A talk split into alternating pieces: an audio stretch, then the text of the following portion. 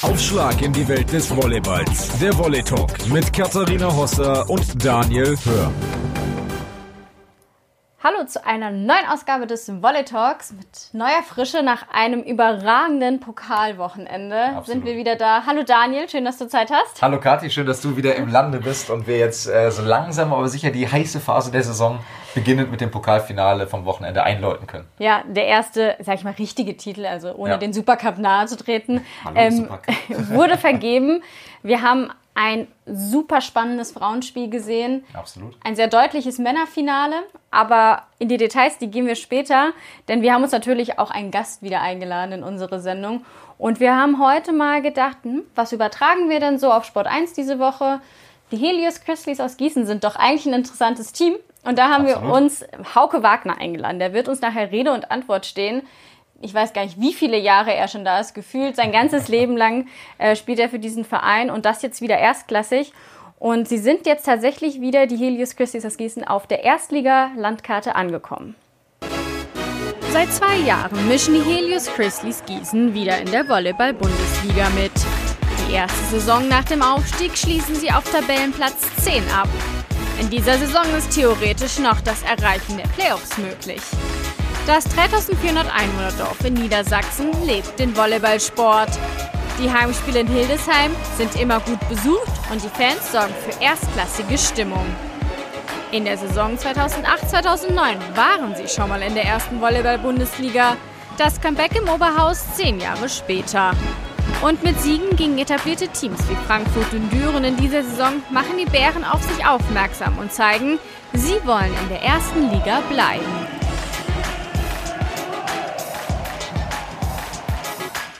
Und mit wem könnten wir jetzt besser darüber sprechen als mit dem Urgestein der Grizzlies aus Gießen? Und jetzt begrüßen wir ganz lieb Hauke Wagner bei uns in der Leitung. Hallo Hauke. Hallo, schön, dass ich da sein darf. Hauke, wir haben so ein bisschen im Vorfeld ähm, darüber diskutiert, so wir würden gerne auch mal die Vereine, die sonst nicht so im Mittelpunkt stehen, in die Sendung holen. Und dann wurde mir gesagt oder uns gesagt, nehmt den Hauke, der ist ein ziemlich cooler Typ. Was wissen wir denn sonst noch so über Hauke Wagner wissen? Ja, äh, schwer zu sagen. Nee, also das, was vielleicht viele wissen, dass ich schon so lange da bin bei uns im Verein, aber ähm, ja, sonst äh, gibt nicht so viel zu wissen über mich. Äh, alles gut. Das, versuchen wir, das, das glauben wir nicht. Wir das, noch das ein glauben wir nicht, aber das entlocken wir noch. ähm, aber das scheint ja schon mal den Kern der Sache getroffen zu haben. Wir haben uns dann im, im Hildesheimer Umfeld, im Gießener Umfeld ähm, umgehört, so ein bisschen, ja, was könnte man dann so fragen, was, was sind denn so interessante Geschichten? Und uns wurde gesagt, zu Zweitliga-Zeiten, da gab es einen ganz bestimmten Fangesang. Der ging so, äh, Hauke ist die schönste Frau der Welt. Was hat es denn damit auf sich? Ja, ich glaube, äh, wenn man so lange in so einem, äh, in Anführungsstrichen, Zweitliga-Verein und auch schon in der zweiten Mannschaft äh, des Vereins gespielt hat, äh, dann entwickelt sich sowas auf Dauer einfach, dass man so mehrere Fangesänge und äh, Sprüche abkriegt. Äh, ja, äh, bin ich gewohnt, kann ich mit leben, habe ich schon, äh, habe ich viel gehört, ja, das stimmt. Dein Vater und dein Onkel haben auch schon ähm, Bundesliga gespielt. Ist das eher eine schöne oder eine lästige Familientradition, wenn so eine Volleyballfamilie ist? Also ich finde es schön. Ähm, ich finde es super. Äh, mein Vater, dadurch war ich auch als Kind immer schon im Volleyball unterwegs, war immer schon in Sporthallen, seitdem ich, glaube ich, denken kann quasi. Äh, bin ich das so gewohnt, jedes Wochenende in der Sporthalle zu sein. Und ähm, also ich finde es sehr gut, dass es so ist. Dadurch kann ich mir auch von meinem Vater immer noch mal Tipps holen. Äh, was hast du in der Situation gemacht und so? Ähm, also ich finde es super, ich finde es ist eine Bereicherung. Also es ist besser, als wenn ich jetzt einfach nur ich selber wäre. Ich finde es schon schön, dass es auch eine Tradition in der Familie ist, ja. Eine Tradition, die du auch äh, fortführen möchtest irgendwann mal? Oder wir haben da zum Beispiel mit Stefan Hübner auch lange drüber geredet. Das ist ja auch eine Volleyballfamilie mit Angelina Grün verheiratet. Und er hat gemeint, so ja, also ich würde sie jetzt nicht von abhalten, aber sie sollen das selbst entscheiden. Ist das sowas, wo du sagst, auch ich würde das aber gerne weitersehen in meiner Familie? Ja, also ich glaube, das wird sich ganz natürlich entwickeln. Äh, meine Freundin äh, spielt auch Volleyball. Ja. Ähm, ich glaube, dadurch ist es einfach so bedingt, dass wir ja die Kinder eventuell auch mal zu, äh, zum Volleyball bringen werden. Und also ich würde es schön finden, aber ich, ich sehe es auch so. Also ich will jetzt nicht sagen, du musst. Ähm, wenn es so ist, dann ist es schön. Wenn nicht, dann ist es auch okay. Ja, dann äh, bleiben wir da hängen. Das ist ein schönes Thema, diese Volleyball-Familiengeschichte. Ähm, wir haben gefunden, dass du schon als, als ganz junger Spieler vor, vor zehn Jahren, ähm, darf man ja glaube ich sagen, ähm, auch, schon, auch schon mit deinem Vater dich ausgetauscht hast und aktiv nach dem Spiel zu deinem Vater gegangen bist und gesagt hast, hey, irgendwie einen Kommunikationsbedarf hattest. Hey, wie hattest du das gemacht, wie du es schon skizziert hast? Ist das immer noch so, dass du wirklich nach jedem Spiel relativ direkt den Austausch suchst oder bist du mittlerweile altersbedingt auch eigenständiger geworden, was deine eigene Spielanalyse angeht? Ja, also der Austausch ist immer noch da. Mein Vater ist eigentlich bei jedem Heimspiel auf jeden Fall da. Ähm, die Auswärtsspiele guckt er dann meistens äh, auch über einen Livestream.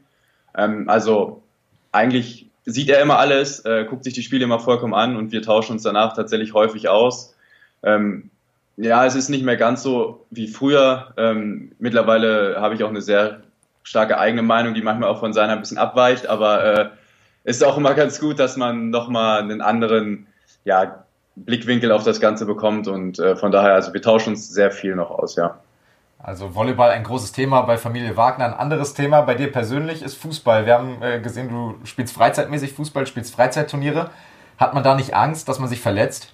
Ist ja eine Kontaktsportart im Gegensatz zum Volleyball. Ja, auf jeden Fall. Deshalb stelle ich mich auch immer nur ins Tor.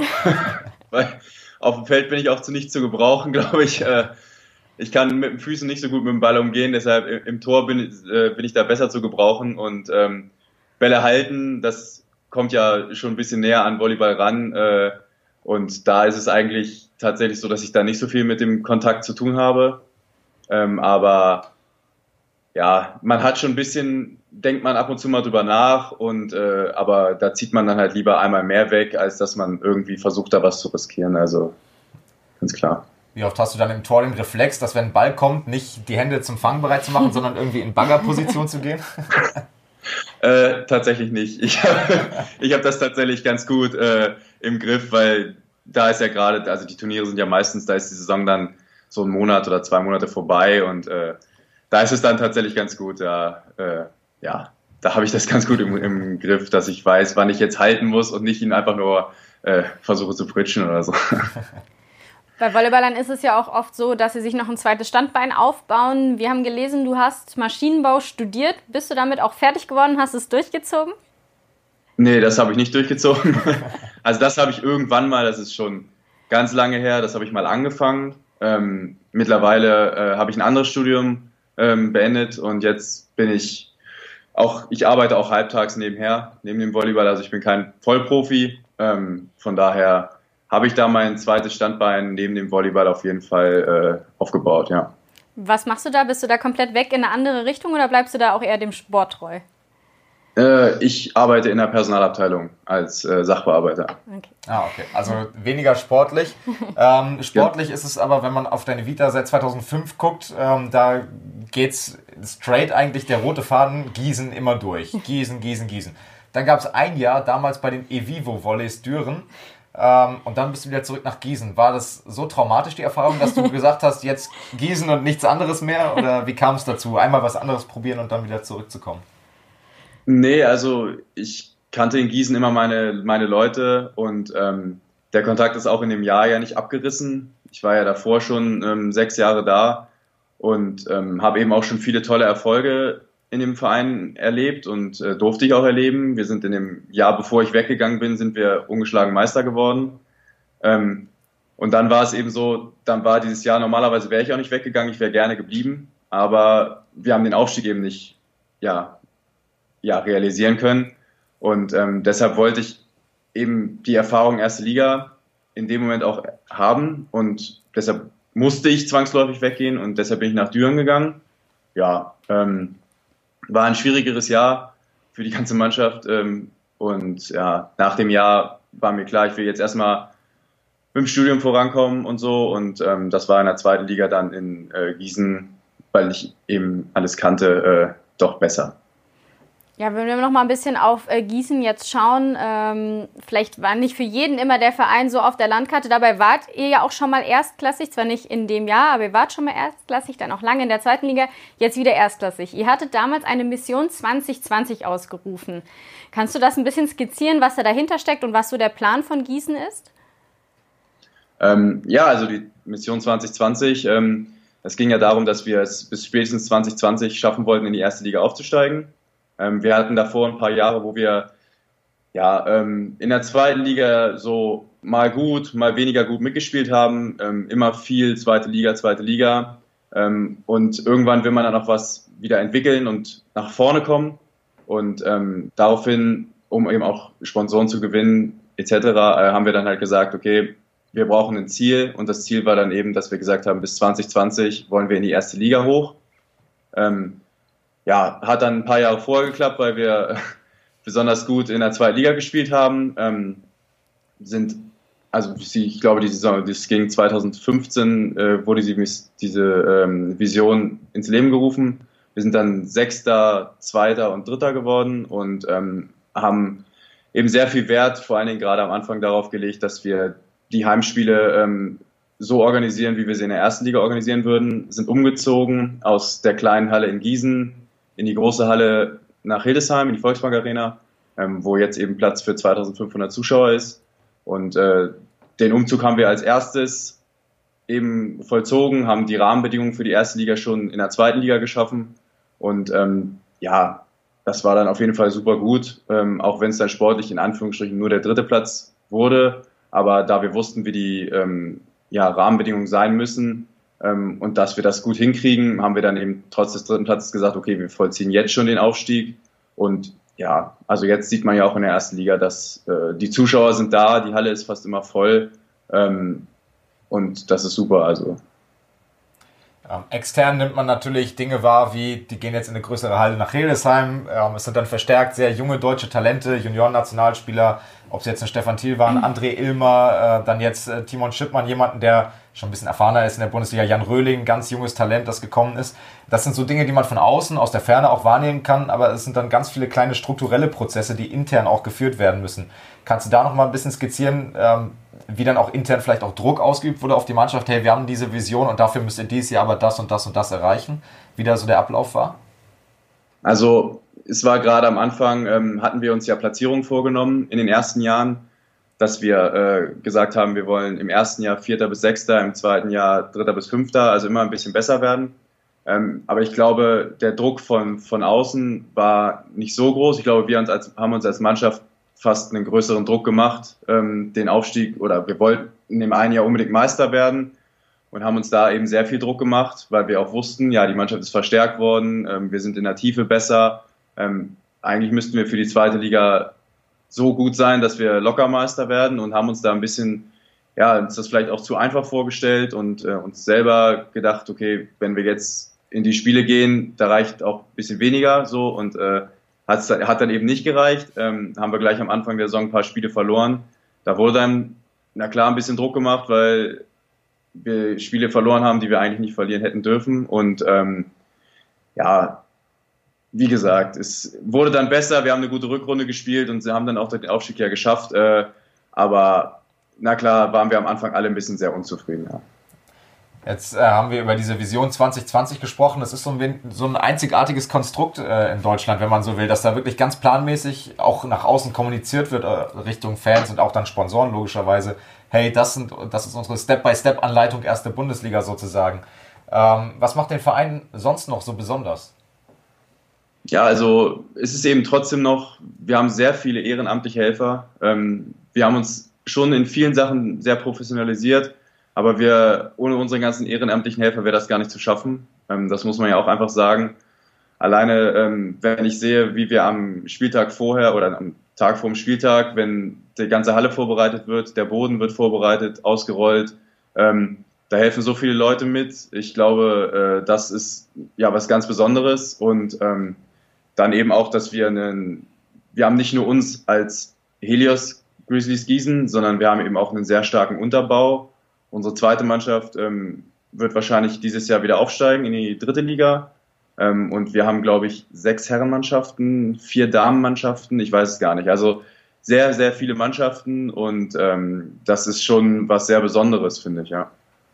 Eine Sache, die uns auch noch ähm, mitgeteilt wurde, ähm, ich war leider noch nicht in Hildesheim in der Halle gewesen, ist, aber wir haben ja beim Spiel gegen Düren das auch schon im Fernsehen ähm, verfolgen können, wie der Einlauf bei euch aussieht.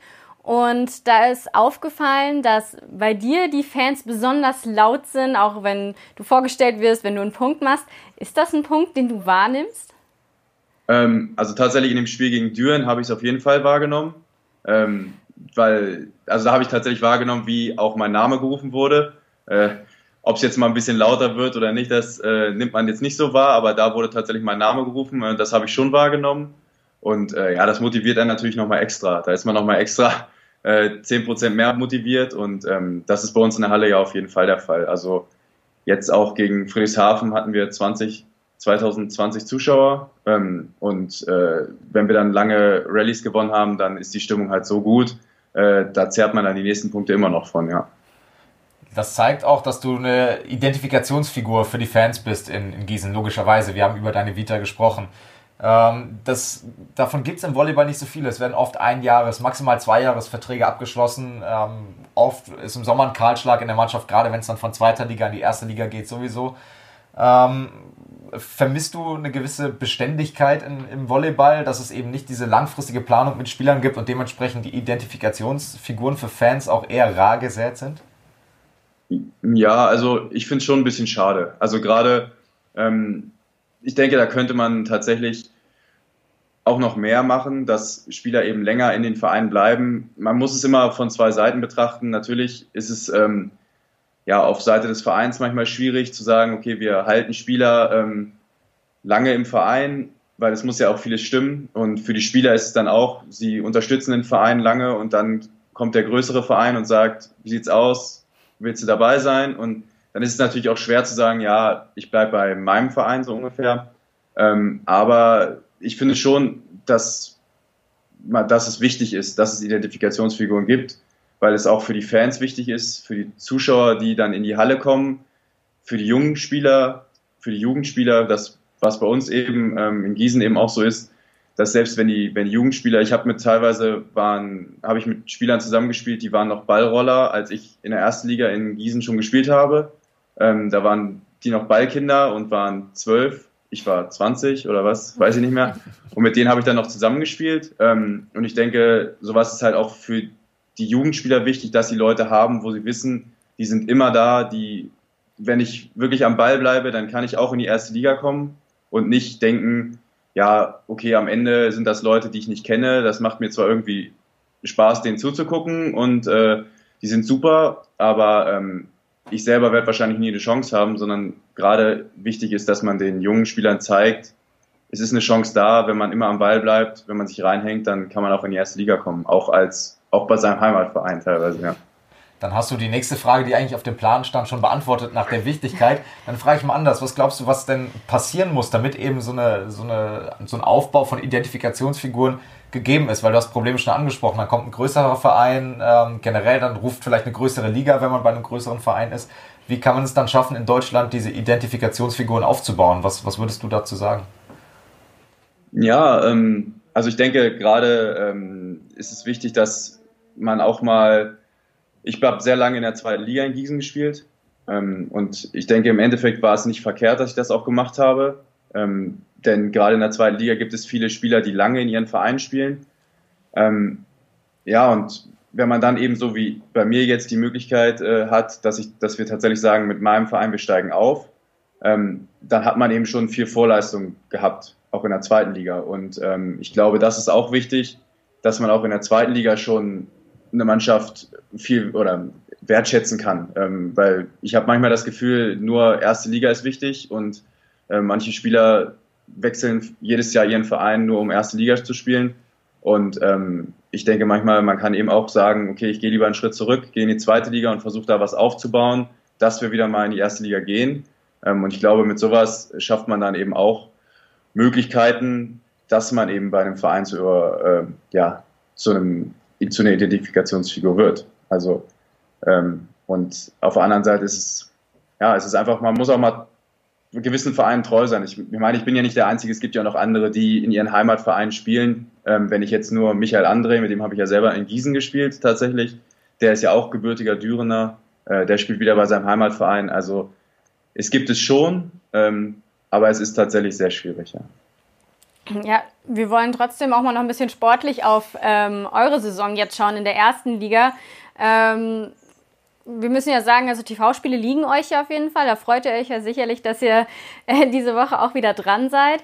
Ähm, wenn ja. du jetzt mal so insgesamt auf die Saison guckst, ist es das, was ihr euch vorgenommen habt? Ähm, oder ja, wie, wie ist da so die Gefühlslage bei euch?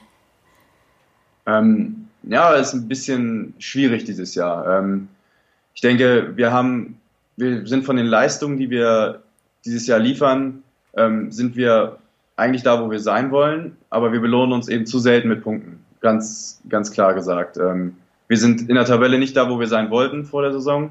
Wir wollten weiter oben stehen, wir wollten zumindest um die Playoffs mitspielen.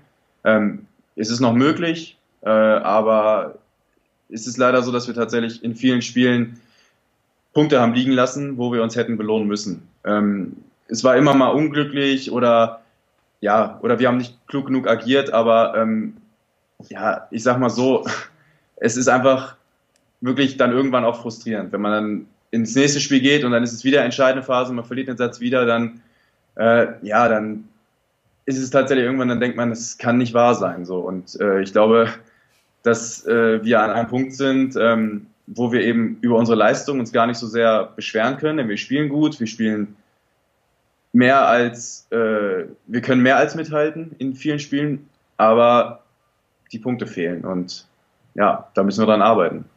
Dass das Potenzial da ist, habt ihr mit gewissen Peaks gezeigt. Düren geschlagen im TV-Spiel, Kathi hat es schon angesprochen. Frankfurt geschlagen in Frankfurt.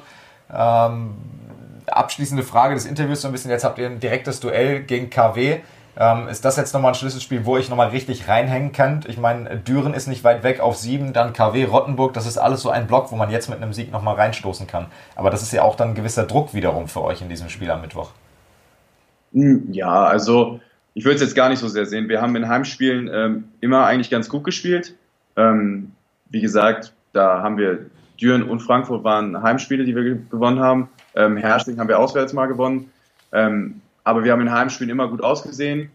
Ähm, und ich denke, wir haben jetzt noch wichtige Heimspiele, die wir eben Netzhoppers, Eltmann, Rottenburg, das sind alles noch Spiele, wo wir ähm, punkten können.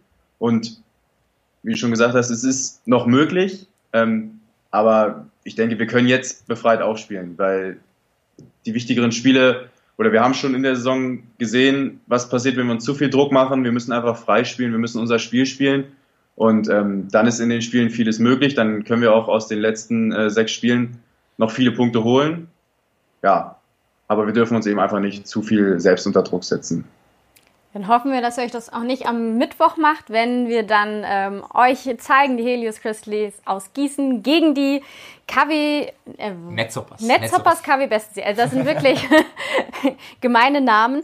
Also viel Erfolg da und vielen Dank auch für das Interview mit einem echten Urgestein der Grizzlies. Danke, Hauke. Danke auch. Vom Liga-Alltag kommen wir noch mal kurz zurück zum Wochenende. Pokalfinale stand an und das war einfach ein Mega-Event. Ich glaube auch Werbung für den Sport auf jeden Fall. Die Frauen haben es auch super spannend gemacht. Und da gibt es jetzt einiges, worüber wir reden müssen. Ja, das stimmt. Ja, wir fangen aber vielleicht mal chronologisch an, mit dem Spielverlauf, mal ganz grob. Also Dresden sichert sich ja den ersten Satz. Wie überrascht hat dich das, dass sie so gut ins Spiel gekommen sind? Boah, also schon, weil Dresden ist ja mit, mit schon einer Last auch personell in dieses Spiel gegangen letztendlich. Ivana Mirdak, Mittelblockerin, eigentlich eine Riesenkonstante und, und äh, ja, Leistungsträgerin in Dresden fällt aus und ähm, Alexander Weibel, das, das, nicht, das, äh, nicht das einzige Mal, aber das erste Mal, dass er an dem Tag auf gut Deutsch Eier bewiesen hat, stellt dann der Monique Strubbe da in den Mittelblock und ähm, dann hat Dresden das richtig gut gezogen da im ersten Satz. Von Anfang an da gewesen und das fand ich schon überraschend. Ja, er hat es so schön im Vorgespräch mit Dick Berscheid, das hat er mir gesagt, oder auch in der Übertragung, sein Baby-Mittelblock genannt. Und ähm, 18 und 19, glaube ich, sind die zwei Mädels da die haben auch wirklich gar keine Nerven bewiesen irgendwie. Ja, null. Also Camilla Weitzel, von der ist man das in Anführungsstrichen schon fast gewohnt. Die hat auch eine riesen Europameisterschaft gespielt vor einem Jahr. Oder vor, vor einem halben Jahr, muss man ja sagen. 2019 eine überragende Olympia-Qualifikation. Ähm, aber dass Monique Strube da so einspringt und äh, wir hatten Dresden ja noch unter der Woche im TV-Spiel gegen Vilsbiburg, das war so, ja, ich sag mal so eine halb gelungene Generalprobe da mit, dem, mit der Niederlage. Und da ist Monique Strubber auch schon zum Einsatz gekommen, hat da auch schon gute Ansätze gezeigt, aber dass sie gegen Stuttgart auf der großen Bühne das so rocken kann, das hätte ich nicht für möglich gehalten. Ja, Stuttgart kommt dann zurück, sichert sich zwei Sätze. Und ähm, würdest du sagen, nur dank Crystal Rivers? Ja, also da, dem würde ich schon im Wesentlichen zustimmen. Man hat gemerkt wieder, wie wichtig äh, Crystal Rivers für Stuttgart ist, wie abhängig äh, Stuttgart auch von Crystal Rivers ist. Sie hat unheimlich viele Be Bälle bekommen. Wenn man es mal überlegt, der vierte Punkt von Stuttgart war der erste, den nicht Crystal Rivers gemacht hat. Mitte des dritten Satzes hatte sie, hatte sie schon über 20 Punkte auf dem Konto. Also nur das mal als Kennzahlen sozusagen, wie viel über sie gegangen ist. Weit über 60 Bälle hat sie bekommen, wenn ich das richtig im Kopf habe im, im Spiel. Und ähm, wenn du das in der Statistik mal verifizierst, ich ja, hoffe, ich rede 65. kein Blödsinn, 65, mhm. genau. Ähm, und das, das zeigt schon, wie sehr es darüber geht. Aber Dresden hat das fantastisch gemacht, finde ich. Die haben dann nicht gesagt, okay, wir konzentrieren uns nur auf Rivers, sondern die haben gesagt, ey, egal, wen wir da hinstellen, die punktet sowieso. Wir nehmen die Außen aus dem Spiel. Und es hat teilweise echt gut funktioniert. Celine van Restel kein gutes Spiel gemacht, wie ich finde. Alexandra Lasic ist noch einigermaßen durchgekommen. Ähm, über die Mitte ist ganz, ganz wenig nur bei Stuttgart gegangen. Die hatten sehr viel Respekt vor dem Dresdner Mittelblock. Und dann hat es Dresden geschafft, das da ganz gut abzukochen über Blockfeldabwehr, über die Außenposition. Rivers hat ihre Punkte gemacht, das ist auch alles in Ordnung. Aber das hat Dresden taktisch, finde ich, sehr, sehr intelligent gemacht. Und das hat dann wiederum so ein bisschen Dresden, äh, Stuttgart den Zahn gezogen. Glaubst du, dass mit Simon Lee, die Neuverpflichtung, die ja nicht spielberechtigt war, ähm, sie das Finale gewonnen hätten? Die Wahrscheinlichkeit wäre auf jeden Fall deutlich höher gewesen und ich glaube schon, weil die nochmal eine ganz andere Ruhe, eine Abgeklärtheit da reingebracht hätte, die hat nochmal einen andere, anderen Erfahrungswert als eine Celine van Gestel, die jetzt ihre erste Auslandsstation hat. Ähm, und auch andere Erfahrungswerte als äh, eine Alexandra Lasic und wäre einfach nochmal eine fast gleichwertige Entlastung zu äh, Crystal Rivers gewesen, bei der man auch schon gemerkt hat, ab Satz 4, spätestens 5, dass die so ein wenig auf den Zahnfleisch geht. War ja äh, lange verletzt, äh, hat jetzt unter der Woche das erste Mal wieder wirklich gespielt gegen Straubing, aber auch anderthalb, zwei Sätze. Und ähm, da hat man dann gesehen, was passiert, wenn man sich zu sehr auf eine Spielerin verlässt. Und äh, ich glaube, dass es mit, äh, mit Lee dann nochmal die Möglichkeit gegeben hätte oder eine viel größere Möglichkeit gegeben hätte, zu variieren und das Pokalfinale für sich zu entscheiden. Wenn wir auf den vierten Satz schauen, hatte man das Gefühl, Stuttgart will nicht diesen Pokal gewinnen. Ja, es war so ein bisschen die Angst vor der eigenen Courage, hatte ich so das Gefühl. Also, äh, sie hatten dann auf einmal Situationen, wo sie sonst zumindest den Ball aus dem Stand noch geschlagen haben oder platziert rüber gepritscht haben oder weiß nicht, oder zumindest gesprungen sind, wie auch immer. Da standen sie dann auf einmal ganz unmotiviert da und haben den Ball gepritscht und äh, in, die, in die Hände von einem Außen oder vom Lieber, von der Liberer Lenker Dürr und äh, hat es damit Dresden leicht gemacht in manchen Situationen. Und das war auch kurz vor Matchball dann so. Die hatten ja Matchbälle, die hatten insgesamt fünf Matchbälle in mhm. diesem Spiel. Und genau da haben sie dann mutlos agiert, wo sie doch eigentlich Brust raus und ab dafür gehen müssten. Und da hat sich dann wieder gezeigt, die Matchbälle gingen fast alle über Crystal Rivers. Da hat Dresden dann Rivers zugestellt. Einmal einen Dreierblock, glaube ich, ja. sogar gehabt. Und ähm, da hat Stuttgart dann nicht den Mut gehabt, den Matchball vielleicht über die Mitte zu spielen, weil da dann die Mitte schon eingestellt ist auf Rivers oder ein Pipe oder, mhm. oder meinetwegen dann die Außen. Ähm, und das war so ein bisschen Angst vor der eigenen Courage. Vor allem, wenn man überlegt, Martina Sammer dann, wie oft die MVP in der letzten Zeit ja. auch wurde, also was für super Spiele sie gemacht hatte. Auch Juliette Lohaus, super Mittelblockerin. Also da war wirklich so ein bisschen, ähm, wie du schon gesagt hast, so Angst, jetzt äh, gleich diesen Pokal in der Hand halten ja. zu dürfen. Auf der anderen Seite, wir haben ja mit ihm drüber gesprochen, Alexander Weibel, unser Pokalspezialist. ähm, ich habe auch mit Camilla Weitel danach gesprochen. Sie hat gemeint so, ja, wir haben das immer so ein bisschen als Scherz gesehen. So gesagt, so, ja, diesmal verlierst du auch nicht. Das war natürlich ähm, vorm Spiel leichter gesagt, äh, wenn man ein bisschen als Underdog da reingeht. Aber was imponiert hat, waren die Wechsel, die er gemacht absolut, hat. Absolut, absolut. Das war schon große Trainerkunst letztendlich, genau im richtigen Zeitpunkt die richtigen Wechsel zu finden. Ähm, Mut zu haben mit den Wechseln. Also er hat dann irgend, äh, er, Entschuldigung, er hat dann irgendwann äh, Lena Stickroth gebracht, die in der Saison äh, keinen leichten Stand hat in Dresden und die spielt da ein Wahnsinns-Pokalfinale, ist Go-To-Guy, macht den Matchball dann auch, äh, agiert richtig gut über Außen dann ähm, macht er den Doppelwechsel nicht klassischerweise Zuspiel, Dia, Dia, Zuspiel, Ende des Satzes, hohen Block vorne hin, drei Angreifer vorne, sondern reagiert sofort, wenn er merkt, okay, äh, ähm, meine Zuspielerin auf dem Feld, meine Diago auf dem Feld, die haben vielleicht gerade kleine Rhythmusschwierigkeiten, sofort reagiert. Stuttgart kann sich nicht drauf einstellen. Du hast äh, zwei verschiedene Aus äh, Diagonalangreiferinnen, auch wenn Pia Koronen letztendlich nur dreimal angreift. Und er hat vier dann, verschiedene eingewechselt. Genau, dann hat er erst Lena Stickroth mal auf Diagonal ausprobiert. Dann Emma Zyris, auch noch eine Teenagerin, die er im Tiebreak dann auch noch auf Diagonal stellt, wo du denkst, also auf, ich muss es wiederholen, aber die Eier musst du auch erstmal haben. Dann startet er mit vier Teenagern, mit äh, Strube, mit Straube im Zuspiel dann, mit äh, Weitzel und ähm, hier, sag schnell. Züris? Züris, genau, auf Diago startet er in den Tiebreak. Und äh, man hatte auch in diesem Tiebreak zu keiner Zeit das Gefühl, die sind irgendwie nervös oder selbst als Stuttgart dann, die lagen zweimal zwei Punkte vorne. Äh, Das, das selbst da hatte man nicht das Gefühl, okay, das Ding ist jetzt durch für Stuttgart und die kriegen Nervenflattern. Und das war eine Wahnsinnstrainerleistung. Und da allerhöchsten Respekt, da ziehe ich den Hut vor Alexander Weibel. Der hat wirklich das Trainerduell ganz klar für sich entschieden. Und ich erinnere mich noch an eine Situation. Wir hatten ja einen Talk zwischen Männer- und Frauenfinale, dass Christian Dönnes gesagt hat, ah, festlegen will sich ja eh nie jemand. Ähm, aber Hauptsache die deutschen Mädels spielen gut. Und muss man sagen, die haben bei Dresden wirklich überragend gespielt. Die haben wirklich, also durch die Bank auch. Und das sind dann natürlich die aktuellen Nationalspielerinnen. Wir haben sie angesprochen, Weitzel, Lena Stickroth. Aber das sind dann auch welche, die sich schon mal ins Blickfenster rücken. Eine Emma Zyris, eine, eine, eine Monique Strubbe. So, also die sind jetzt auch im Blickfeld. Für letztes Jahr war es ja schon mal Praxis, dass man eine B-Nazio gemacht wird. Da bin ich sicher, spätestens da sind die dann auch wieder im Blickfeld. Ob Alexander Weibel die dann wieder betreut wie im letzten Jahr, das wäre natürlich dann passt wie die Faust aufs Auge. Aber das bestätigt auch so ein bisschen das, was Alex Weibel ja im Sommer, wir hatten eben im Sommerinterview, ähm, hatten wir ja auch mit ihm darüber gesprochen, er möchte was entwickeln in Dresden und genau dieser Entwicklungsschritt ist irgendwie dann in diesem Pokalfinale erfolgt. Und ähm, es freut mich wahnsinnig auch für die Spielerinnen persönlich und natürlich für den deutschen Volleyball, dass diese jungen deutschen Spielerinnen diese große Bühne genutzt haben und wirklich auch eiskalt agiert haben. Ja, und eine große deutsche Spielerin, Lenka Dürn, leider ja nicht mehr Nationalspielerin, aber wie wichtig dieser Sieg für Dresden war, ähm, hat sie im Interview bei mir, ähm, glaube ich, auch jeden spüren lassen und das möchte ich auch niemandem vorenthalten. Ähm, ich habe gerade einfach nur gefragt, ob wir gewonnen haben. Weil es echt, also, das war jetzt eh ein Spiel durch Höhen und Tiefen, ne? Also Emotionen hoch, runter, ersten Satz gewonnen, zweiten verloren, wie auch immer. Alle wissen, wie der Spielverlauf war. Es war so unglaublich knapp. Wir haben irgendwie die Leute auf der Strecke verloren, ne? mit Infekten, mit Verletzungen. Ivana, that was also for you. Ich habe keine Ahnung, ich bin ähm, echt, echt, echt stolz. Wir haben einen Titel und der ist echt sowas von krass. Finde ich persönlich, das ist so krass für mich. Ich traue mich ja gar nicht zu sagen, du warst die älteste Spielerin auf diesem Feld. Ihr seid in den fünften Satz gegangen mit einer Zuspielerin, die 17 Jahre alt ist. Habt euren Babyblock, wie er so nett genannt wurde, 18, 19. Wie haltet ihr euch da zusammen? Ist es eine Teamleistung? Ist das Talent? Das ist eine absolute Teamleistung, die wir bisher noch nie gebracht haben in dieser Saison. Und das ist sowas von absolut krass, dass wir das hier jetzt ausgepackt haben. Ähm, ich bin richtig, richtig stolz auf unsere Jungen. Ähm, die, macht, die machen einfach wirklich Spaß.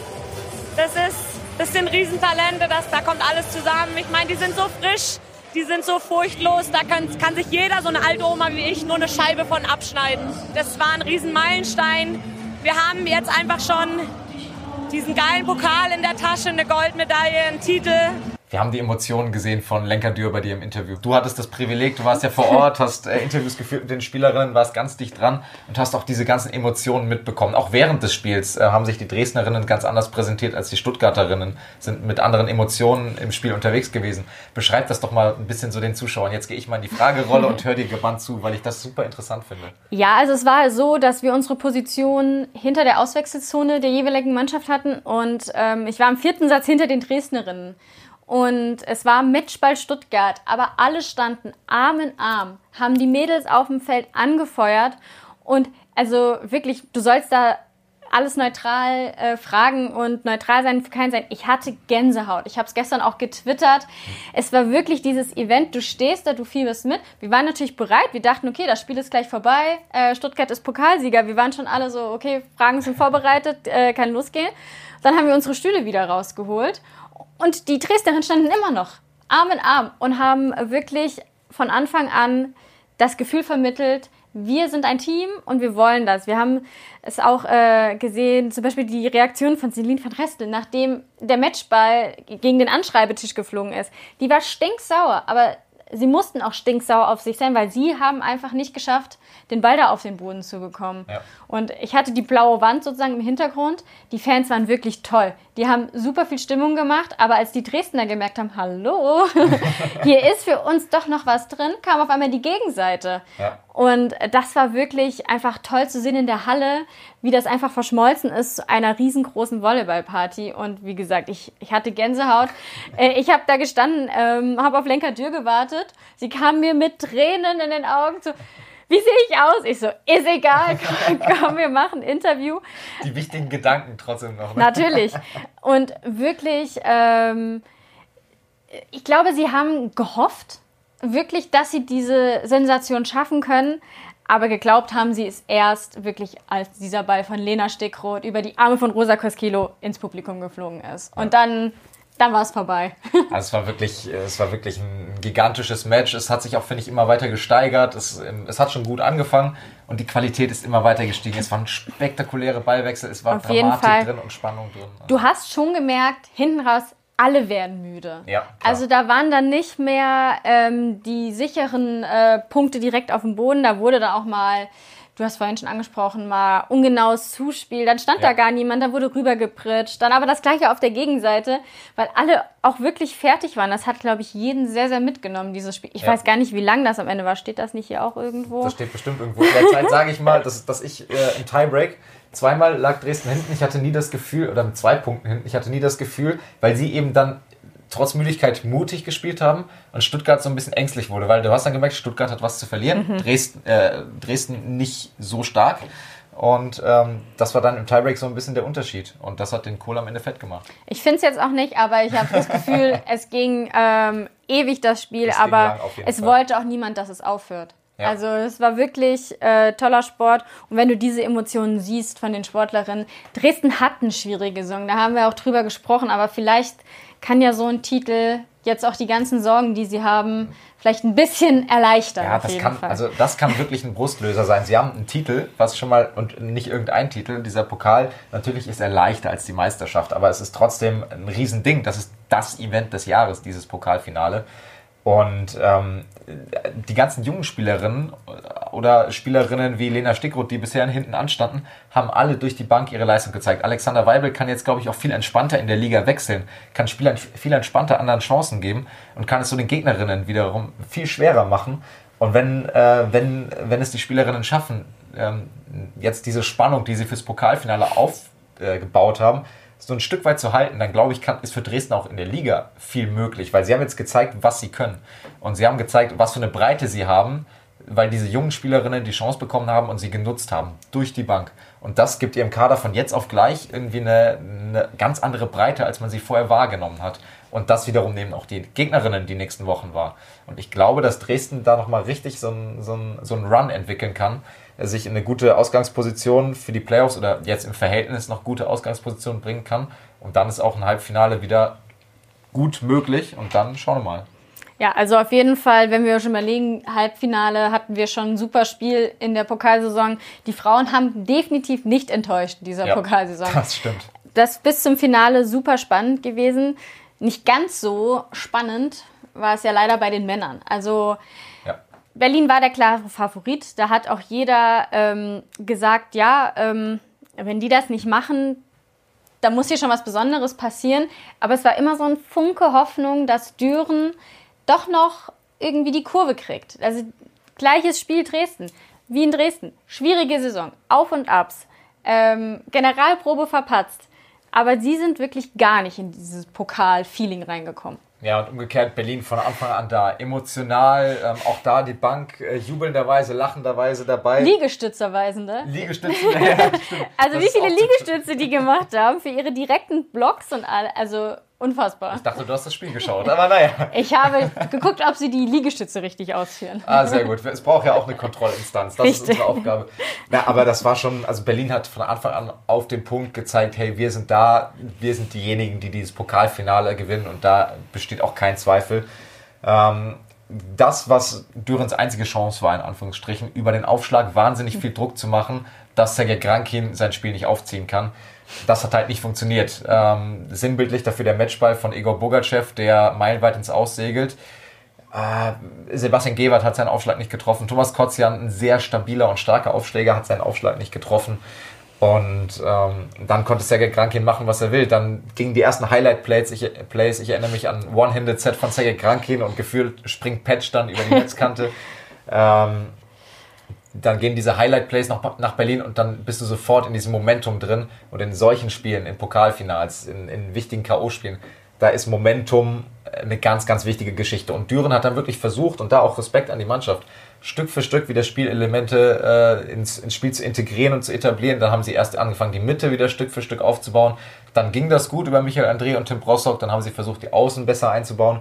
Haben mit Tobias Brandt eingebracht, der aus dem Sand kommt, der ja deutsche Meisterschaften in Timmendorf auch gespielt hat mit seinem Partner Jonas Reinhardt äh, vergangenes Jahr, der so ein bisschen Beachvolleyballer ticken, da ja ein bisschen anders sind, vielleicht ein bisschen frecher agieren, ein bisschen unkonventioneller, um da den Berlinern eine Denkaufgabe zu schaffen. Dann blockt er auf einmal noch Benjamin Patch, bringt da noch mal ein bisschen was mit rein, sind dann im dritten Satz auf Augenhöhe, am Ende Berlin einfach abgeklärter und einfach besser und Benjamin Patch wieder mit einer Wahnsinnsform, wo ich mich dann auch frage, der hat Achillessehnenprobleme, kann irgendwie zwei Monate wahrscheinlich nicht springen und dann springt er gefühlt höher als je zuvor und also irrsinnig der Typ.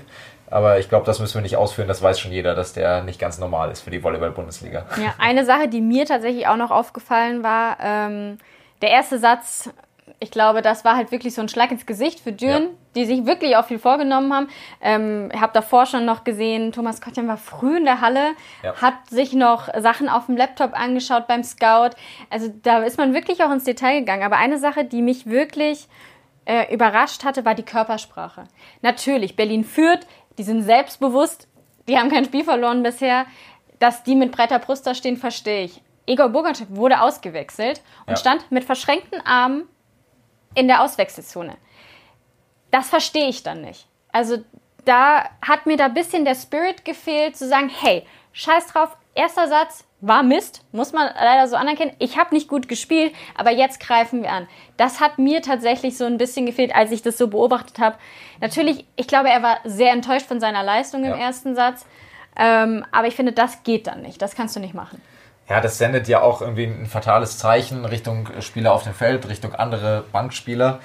Ähm, es, ist, äh, es ist natürlich ein zweischneidiges Schwert, ähm, weil natürlich er ist noch ein junger Spieler. Er ist, er ist jemand, der, der einen extrem, nochmal einen extremen Ehrgeiz hat, sowieso, aber dann dieses Finale gegen seinen Ex-Verein, da nochmal alles zu zeigen, was er drauf hat und da dann nicht auf den, auf den grünen Zweig zu kommen, was keiner in der Mannschaft gekommen ist letztendlich. Aber Stefan Falk hat dann natürlich versucht, einzelne Komponenten zu verändern in dem Spiel.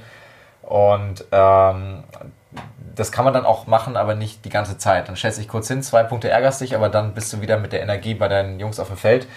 Ähm, fand ich auch schade. Ähm, am Ende des Tages ist es, glaube ich, ein, ein, Tropfen Wasser auf einen heißen Stein, äh, nicht der entscheidende Faktor. Aber es zeigt auch so ein bisschen, ich, ich habe beim Einlauf mir schon gedacht, das war irgendwie bescheuert, das jetzt so zu sagen. Ne? Also eigentlich, jeder Volleyballer wird wahrscheinlich sagen, also dann bist du bekloppt, da jetzt was rein zu interpretieren.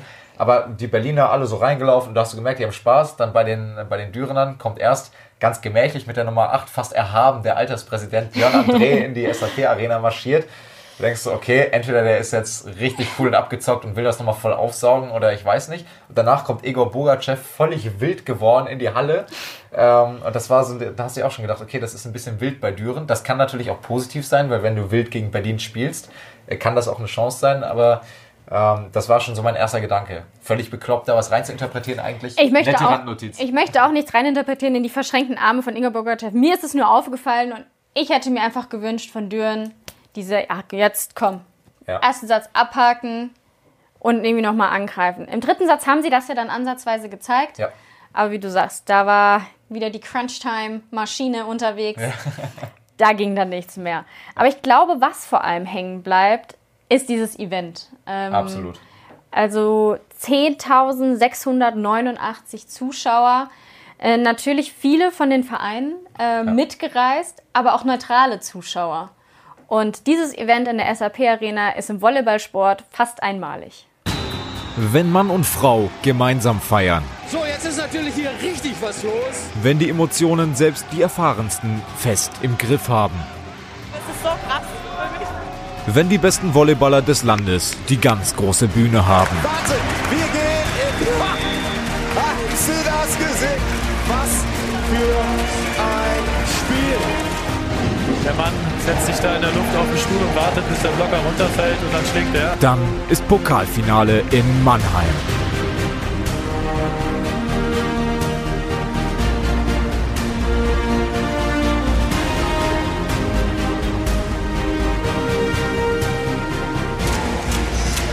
Hat man das zwei, dreimal im Leben, äh, so ein Spiel äh, vor so einer Kulisse. Wahnsinn.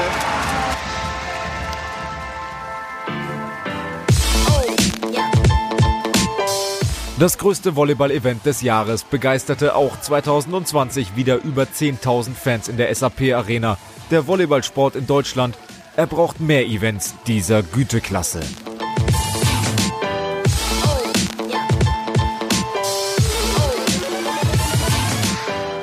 Das Pokalfinale ist nicht nur ein sportliches Highlight, sondern ein Event für Jung und Alt. Dem modernen Zuschauer reicht der Sport nicht. Er möchte von A bis Z unterhalten werden.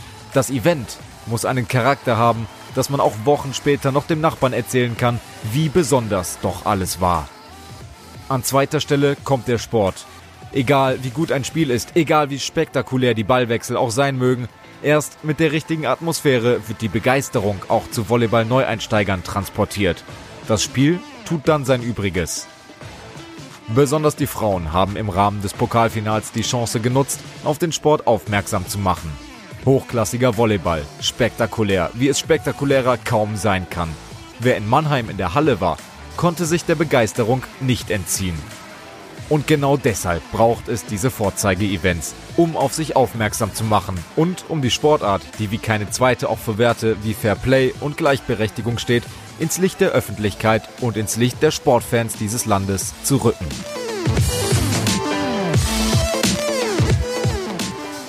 Ja, und die Liga wird ja auch immer mehr zum Highlight, vor allem hier auf Sport 1. Gleich wieder zwei TV-Spiele haben wir Ja. im Angebot. Am Mittwoch bereits 18.25 Da sehen Sie Hauke Wagner dann in Action.